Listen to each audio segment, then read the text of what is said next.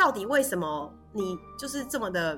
freestyle，就不像我一直在追数字这样。他就说哦，因为我下班后都在创业，做自己的生意。然后我就突然间，哼，什么意思？然后他就说，我跟你讲，你不懂，你跟我在不同阶级。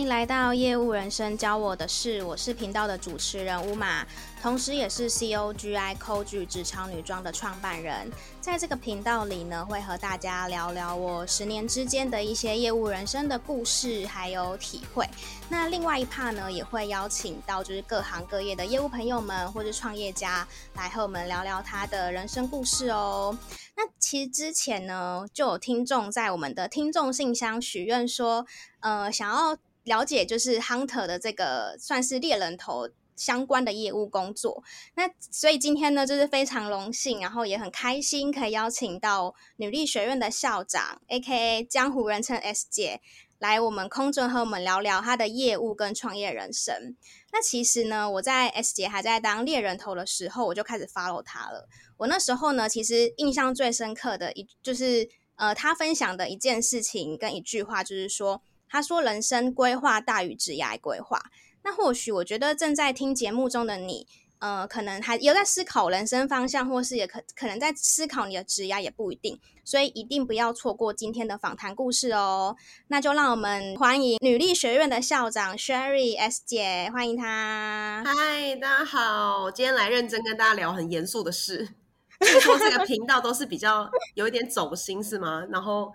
会有各种生活的东西，但我就是要很严肃的告诉大家人生的现实。就先要讲现实面就对了。对，就是现因为现实面，大家大家会不会认真听一点，还是什么？我不知道。我觉得讲实话，大家会比较比较，you you know，可以面对面对现实啦。我们就一起面对现实。那其实应该是说，其实我觉得在。就是不管在工作上或者在生活当中，一定会有遇到一些挑战。那只是说我们可能用什么心态去看它。但我觉得今天主要是真的想要了解，就是 S 姐看业务这件事情，因为其实之前你的业务经验，我觉得是今天听众们比较想要了解的。那据我自己对于 S 姐的了解，就是你是从工程背景出身嘛，然后后来就是转战到了 Hunter 的产业。那我还我会还蛮想要知道，就是也是帮听众朋友问说，就是。呃，这个转折点当初是大概怎样的一个过程？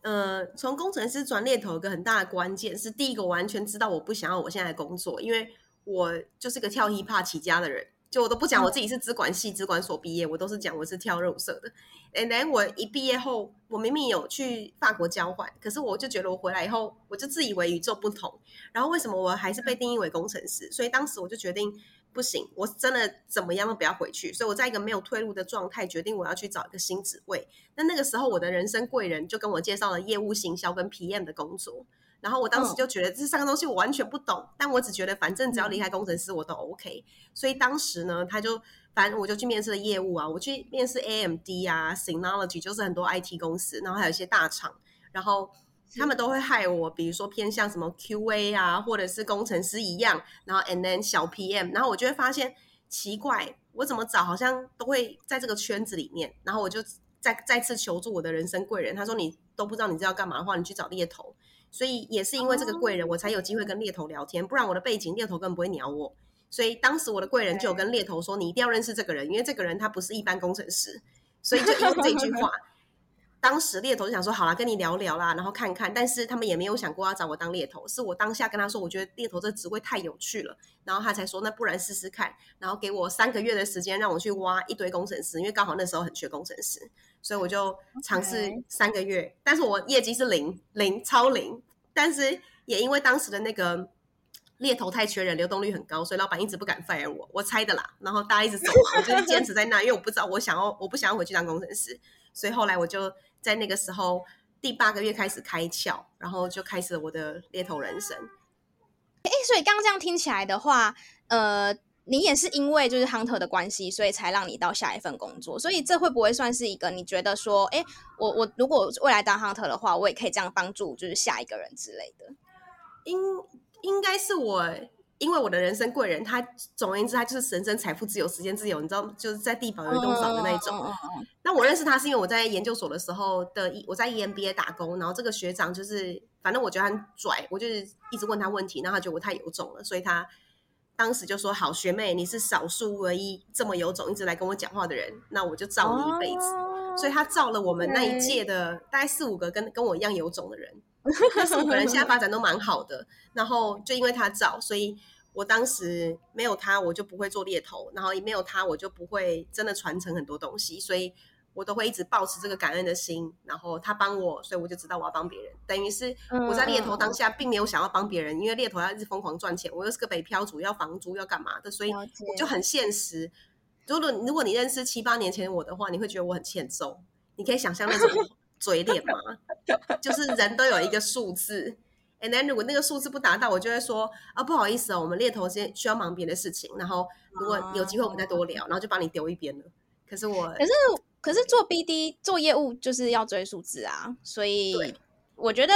如果在听，如果听众是当业务的话，就是应该是完全可以有当过业务的人，你可以一定可以都知道说就是这样。就像以前我们在做开店服务的时候也是啊，就是有些客人他可能感觉只是只只是想要来跟你挖。电商的知识，可是不是真的想要开店的那一种。我后来就发现这个，就是跟你聊一两个小时，就想说，那那那你现在现在是？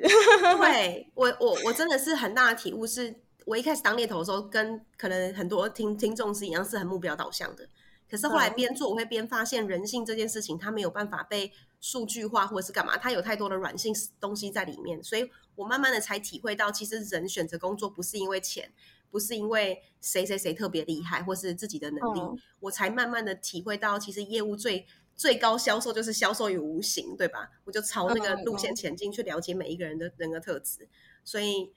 我觉得那有个有一个一个一个步骤吧，对我来说就是一个你知道很工程师心态。业务要变成好的业务，它有几个步骤，但其中几个步骤一定要往下跌，跌到你他妈哭惨，嗯、然后跌到觉得。废到炸，然后不怀疑自己的能力，然后重新爬起来那一次，你就突然间好像了解人了。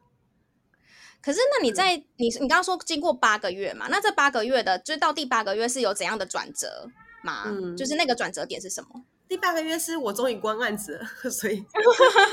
关就是我真的成功挖了一个大概两百二十万的人。那时候我没记错的话。好像是去 Firefox，反正隔了很多年应该没差。当时的 Firefox，、嗯、你你听过这个？我我我知道我知道我知道我知道。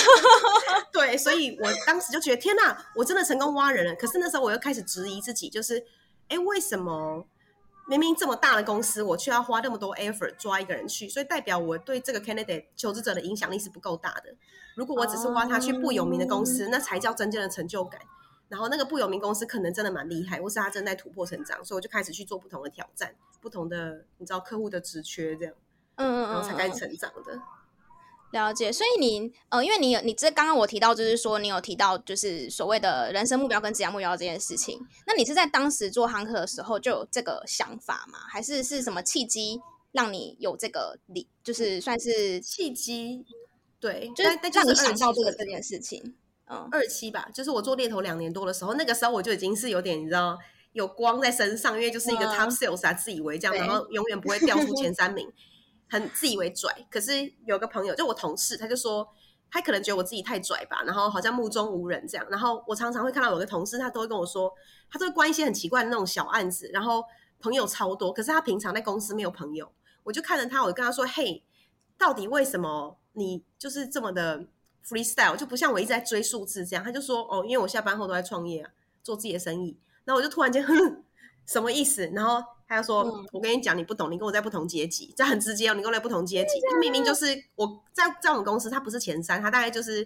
活得下来不会被 fire 的数字那一种。Okay, 他说，他就说我接跟他阶级不同，他都认识创业家干嘛？我就觉得 what what the fuck？他说你要跟我同等级，你要先去了解所谓的 ESBI 象限，就是所谓财富自由都会了解那个穷爸爸富爸爸的游戏。我就是二十七岁的时候，我才知道这个游戏，我才去玩，因为我一直都听过，但没有玩过。嗯嗯。那玩的当下，我发现我一辈子需要花八千六百四十万，这个数字我一辈子忘不了。然后我就发现、嗯、，shit，那我做 hunter，我一年他妈年薪至少要是多少七八百，加上通膨，我才有机会。嗯、可是我那时候算过，我做猎头，我真的拼到炸，我一年大概就是四百到六百之间，已经很多了。然后最一般款就两百。所以我就觉得不太对劲。然后当时我们公司给的那个 bonus 也没有到很多很多，所以就算我完成的数字再多，我的薪水也就是卡在十几万一个月的那一种。我就觉得不对，对有个顶标，嗯，对，有个顶标，我就觉得不太对劲了。然后我去算了以后，我发现我一个月需要二十五万，就是我算完那个游戏嘛，然后我的组合收入需要二十五万，我才理解，靠，我现在看的不是职场，我要看的是整个人生，我要以终为始推回来算，我就那个时候才开始改变自己，嗯、去思考，除了工作以外我能干嘛？那工作以外的时间我能干嘛？多做利用，我才理解所谓人家讲的什么下班黄金八小时在干嘛，所以我才开始认真的就拼一波这样。那个，所以等于是，所以等于说，你那个同事他有点算是说，他上班是上班，可是他也放了很多的时间在他下班的时间。可是，对那时候的你是，呃，上下班其实都是在做，就是 hunter 的，算是 hunter 的工工工作这样子。对，就是一直在拼数字，然后到处谈人啊，嗯嗯嗯下班也去搜寻。了解了解，因为这样才可以变成 sales 啊。对，然后就 是这样子，完全理解。他 sales 到最后你干嘛？你就是领到一堆奖杯。对，哎，那你离职后还要推回去给他们，我傻眼，嗯、所以。我就发现这件事可能也有有做过就 OK 了，嗯、他不需要一直这样，不然会很累。所以后来就、嗯、我就发了我同事的某一些模式，我还是让自己在前三名，但是我下班后就一起去做一些其他事，这样。OK OK，所以那算是一个蛮大的转折。嗯、其实我我现在听你就是分享这件事情的时候，我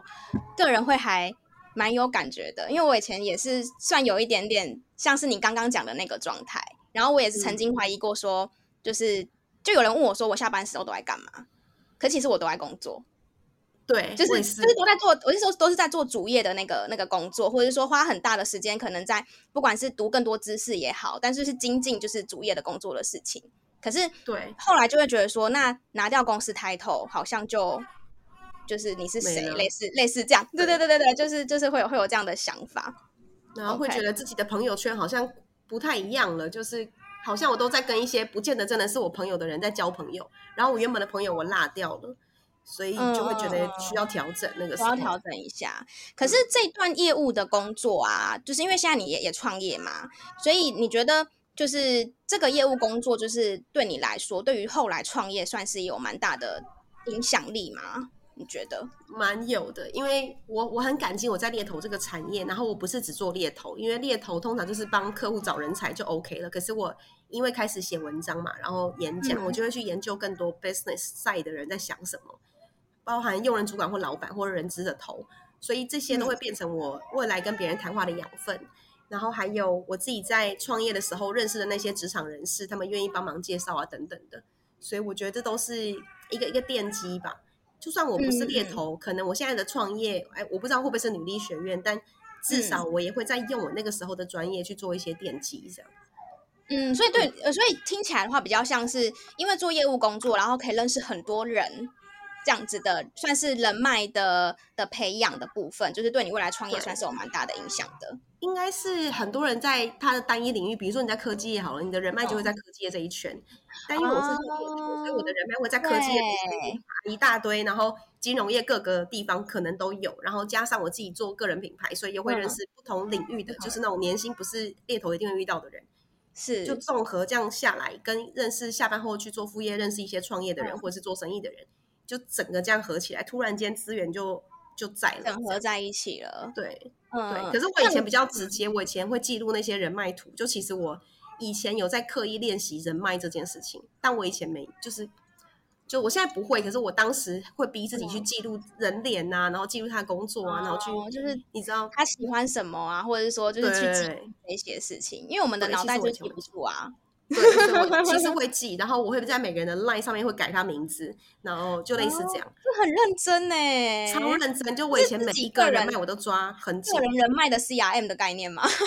对，我也没有什么特别的系统，就是记录他这个人大概的兴趣，然后上次我跟他聊天，我他有些哪些点我特别有印象，我真的会记录下来。所以我以前的我是有一个很直接的人脉图，在每一个产业里面，然后每一间公司我都会记我自己的种子是哪一些。然后直到现在。你说现在就就还好吗？还是现在还是会？现在就还好，是第一个我当时记录的，他们可能到时候就一直换工作，一直换工作，然后就 我的人脉图就变复杂了。And then 后来我真的觉得，在每个领域里面，我认识的人大概就那一些，其实就够了。嗯，嗯，然后做猎头到最后也不会要大量挖角，我们会是挖少数，但是他单他的那年薪很高的那一群。嗯、然后再后来，我又做比较多海外的案子，所以就不见得需要台湾的这些圈，他需要一些海外的圈。所以就一直在调整调整，方式不一样这样子。对，然后慢慢的又因为当讲师认识了很多在业界经营品牌的人，所以又又又更多更复杂了。可是我以前是真的很认真记录所有的人脉图的，这真的很值，就是也不用值得大家学习啦。就是说，我觉得有不同的方式去去让你记得，因为毕竟就是做 hunter，你你的等于说你的。业绩来源就是这些人嘛，所以你就是用这个方式去去记录你的你的 candidate 这样子。对，然后后来就变一个习惯，可以这样讲吗？对，一个习惯，所以我自然而然会换人家的名字啊，然后什么什么的这样，就用你自己取的方式为主这样。对，我要取绰号 之类的，就我更好记。OK OK，、嗯、所以那如果啊，我们因为我们今天这个频道的就是。什么标题是业务人生教我的事？如果用就是如果问你这个问题的话，你第一个会想到的是什么？第一个就是业务人生。Sorry，业务人生这四个字太大、太广、太多了，所以我们可以慢慢专精。因为业务又分好多种，你，你知道猎头职业病，嗯、业务又分 maintain 型的，对 CRM 的背后的那种 account sales，也有可能是就是你那种大客户的。然后 small medium business 就都有，所以好多哦，就是各个产业领域的业务其实特质要都不一样，所以这个教我的是，它一定有几个关键的的的核心，然后这些核心呢应用在每一个领域的业务都都适用，一定有这种核心的事情的。嗯，OK，所以呃听起来的话比较像是说，其实你只要抓到这个核心，你不管到什么产业做 sales，其实基本上都可以如鱼得水。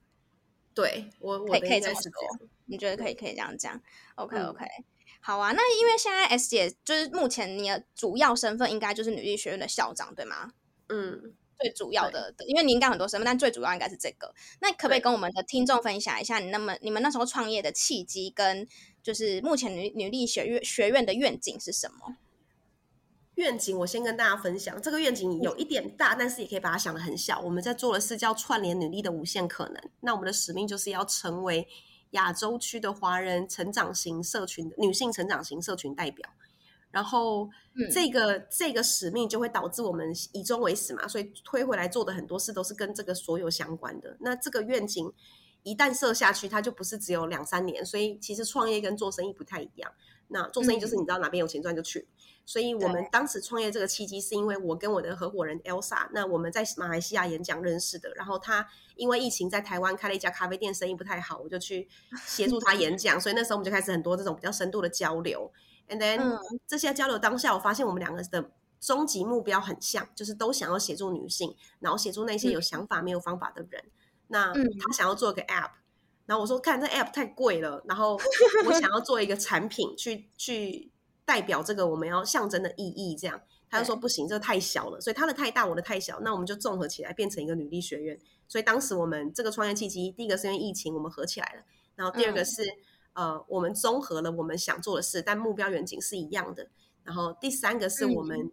也会害怕，因为其实 Elsa 本来就创业过，可是他那个时候面临到一些创业的合伙人的问题，有一些就是纠纷。那我自己没有认真真的创业过，只是单纯做过副业、做个人品牌，所以我也会害怕。所以我觉得女性很多时候在做抉择上有一些焦虑。那刚好我们两个合起来，那个焦虑感就少了一点点。加上我们去问了坊间的一些专业人士，比如说商业思维学院的校长啊，然后林大涵呢、啊，就贝壳放大的创办人，就问了一些我真的觉得很棒的人士，包含大人学等等的。对，那他们都是支持。然后只会觉得说天哪，就这女生在做的事，他们做不到。那我们就觉得，哎，你们做不到，那就我们来吧。所以我们就那个创业契机就带这几点综合起来以后，我们就决定做看看。所以当时我们，嗯，就一人给我们一人出，就说好，我们就是赔一百万，最多最多一百万。然后他去借钱呐、啊，然后我也借了一部分呐、啊，然后我们就开始做。嗯、赔了就算了，但如果有赚，我们就一起努力这样。所以这是我们当时的整个契机吧。可是你们有找投资人吗？还是就你们两个这样？我们。唯一的投资股东有一个，他是做我们的 IT，因为我们我们的专业里面没有 IT，啊，然后 IT 一开始就很贵，所以他们都会合作，顶多他们一定会挂技术股，而且他会去去面试这个这两个创办人。那他们是一个矽谷的公司，然后面试我们以后也觉得还不错，然后我们就一起合作了。所以当时我我们的股份里面是有 IT 股存在的。嗯嗯嗯嗯，OK。所以其实听起来也算是，就也也应该不说时机啦，可是就真的刚好就是这个那个也算是时间点，就是凑在一起，对，才有现在的使命啊，使命。就这这，哎，那你觉得？因为我觉得其实合伙也蛮不容易的，哎，就是你觉得你们这样子，就是在选合伙人的时候，你们有什么样的？就是特别列出什么条件吗？还是就觉得一拍即合就一起创业这样子？我们觉得这件事可以一起做，但我们两个当时找 IT 之前，我们本来想要找的是黄金三角的女性，所以我们其实有找第三位女性，但是我们找了我们理想中的，因为他们他做的事一定要跟我们完全不一样。像我是职场，对啊啊，我们当时设计的四大学院，所以有一大是那个影响力是我们都有的，我们就没有去看。所以我是职场，Elsa 是偏品牌，我们需要另外一个。所以我们当时找了一些人，但后来他们都因为个人规划啊、想法、啊，后来决定说，那我们先不合股，就只是担任我们的讲师这样。所以就我们就想说，这样也来不及了，算了算了，我们就就我们就拼了。所以本来的黄金三角是没的，然后我们就两个合起来了。可是现在不知现在也是也是迈入第三年了，对不对？对，今年今年在招生的是有到大三。对吗？对，就等于是一定要上过大二的人才能续报。嗯、我们真的很坚持，他们一定要彼此认识，知道谁是谁。然后大三的时候，大家互相帮忙的程度会比较高。当然才会被骂来，就说哦，为什么我不能大一上完直接上大三的课？我想要跳级，然后我们都会说不行。那这也会造成我们的确啊，就是收入会变少。可是我们还是有一些坚持，就是就是你们还是有你们一些坚持啊。那你你觉得这几年呃，算两年来有没有就是让你比较印象就是学员的？一些故事可以可以跟我们分享的故事太多了，但但我就分享，因为这个是业务人生嘛，我就直接讲一个，好他自己本身是业务的，他本来是科技的业务，然后他因为在女力学院认识了一个呃做土地买卖的，他科技业务呃，然后哦船产转科技的业务，然后他认识了土地买卖的一个学员，他是 VVIP，然后他们就很多讨论，他才才发他才发现，他做业务他选对产业的话，其实赚的钱真的会有差。然后他也因为课程当中，他去重新定义自己到底人生要什么，以及呃，假设扣掉钱的话，好，真的自由了以后，他到底要什么？所以他去综合了很多评估以后，他发现他自己的确需要在他三十一岁，在那个时候做一个关键转换，不要再当业务，要不不是不要当业务，而是不要再当科技的业务，因为他觉得科技业务重点发挥都不是他这个人，是产品本身。所以他后来透过这个做土地买卖的学员。他们就他就转战到商办去做商办的业务，然后做比较商务或土地买卖，嗯、他就从零开始学习，然后开始要考证照。房地产相关的吗？对，但是它比较偏不是单纯房地产，是土地跟商办，土地跟商办相关的，所以那个谈判技巧跟完全不同。嗯嗯嗯嗯嗯嗯嗯。所以他像女力空间就是他帮我们找的，所以我才一直有很印象他的故事。哦、我觉得很夸张，是因为当时他那个外面的包。就是他的那个租金啊，一般的价在那个一楼大概要将近三十万，但他帮我们杀到了几乎快半价。你就可以想象，第一个当然是这个学员 VVIP 这个学员他本身就很厉害，对，他可能是这个过去背景很厉害，后来创业赚超多钱的。好，但是呢，他也 懂得怎么带着这个新的人进入这个产业领域，然后让他知道怎么谈判这件事情，所以。这个房东人很好，后来就也因为疫情啊，因为我们都女性创业很辛苦啊，嗯、又帮我们降蛮多钱，可是还是很贵啦。只是真的就是比业界再便宜的蛮多的，嗯、所以这个是我印象很深刻，因为他现在工作压力很大，可是他超开心。因为他就开车跑来跑去，Okay, 然后跑去什么哪一区哪一区，然后看地啊，然后去找当地的地主啊，然后就求他说要不要委托给他们卖啊，卖给那些建商，不是很贱的建商，是 建筑厂商或者什么，你知道，就是什么元凶啊，就一大堆这种有没的。所以他的他就发现他真正能够决定很多事的是他自己的，他开始真的是提升他自己的说话跟谈判技巧等等的，不会再是他以前做科技的业务那时候讨论都是产品。嗯、呃，我我我我了解你，就是对，就是等于说，其实就是一个固定 routine 的一个方式了，就是没有说好像加上你自己的创意或是你自己个人的一些见解进去这个这个谈判里面，这样就是你跟人的交流程度是更高一个层次，嗯、所以我就觉得他现在很开心。哦，就是应该说，就是听起来的话，呃，感觉那个那个学员现在目前还在，就是算他还算是女力，他是。大一的时候就加入了吗？还是对，然后他一路到大二，然后他、嗯、我们就不建议他到他到大三，因为他目前已经暂时知道他人生要什么的时候，我们就没有建议他到一定要到大三。但是可以在学院再跟大家继续相处，都觉得很好。哦，对，其实。S 姐刚刚提到一个，其实我想要问的一个问题，因为我现在算是呃学院在招生的一个阶段嘛，然后其实网络上也有一些人在讨论女女力学院，我到底该不该参加，然后我因为参加了可以得到什么，所以我其实还蛮好奇，就是 S 姐在看女力学院这件事情的话，你觉得呃哪一哪一种人是适合参加，然后哪一种人又是不适合参加？对，我知道有人把它做了一个同整，然后我们看过那个同整，然后他只是单纯的把所有人的意见，然后把它纳进来。那我觉得适合参加的人，呃，我先讲不适合的，好的，不适合的第一种是他已经人生黑洞到一个程度，你再怎么跟他讲东西，他都会容易负面思考的，一定有这种人。但这个不是学院可以协助他的，因为学院重点是这些想学习而且享受学习的人。所以你说最适合的人不是年纪，嗯、是最适合那种他有想法没有方法，这是第一个。然后第二个是他现在的既有人脉圈已经到了一个对他来说到天花板了，嗯、所以他需要有一些新的突破，不是单纯参加一些活动就会突破的。因为女力学院在创造一个环境嘛。然后第三个是他除了他人脉圈到天花板以外，他自己在他的工作圈或是环境圈或是干嘛，他也发现了。也是天花板了，差不多是这样的时候，他不知道怎么找下个挑战，那他就会适合来这里看看。然后第四个是他可能人生已经很很不错了，因为我们设计的其实蛮多人设的，哈他人生很不错，他工作没有想要干嘛，然后也没有想要创业，但他就想要生活再精彩一点，就会有这样的人。所以来这边，有些人是很目标式学习，他只上哪一些讲师的课；有些人是很专注在跟学员交流；有些人是反正你不管干嘛，我就都上。所以其实太多种不同人设了。Oh.